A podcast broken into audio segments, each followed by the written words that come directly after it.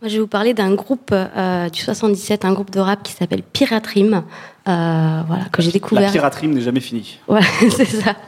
Euh, c'est un groupe de quatre mecs euh, proches de la MZ et du S-Crew. Ils ont, ils ont commencé à faire parler d'eux en 2014. Avec, euh, ils n'ont pas sorti beaucoup de morceaux. Euh, c'était le morceau On est tout part avec un clip réalisé par Candy, Candy Coton.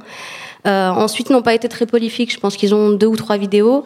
Là, il y a quelques jours, ils ont sorti un clip intitulé Passe D et franchement, j'ai pris une claque. Euh, voilà, on peut dire ouais, c'est un peu euh, mouvance actuelle, trap, tout ça, mais en tout cas, ça rappe très très bien. Comme quoi, voilà. t'écoutes aussi de la trap bah, Franchement, ça rappe tellement bien que euh, je pouvais que m'incliner et dire euh, chapeau.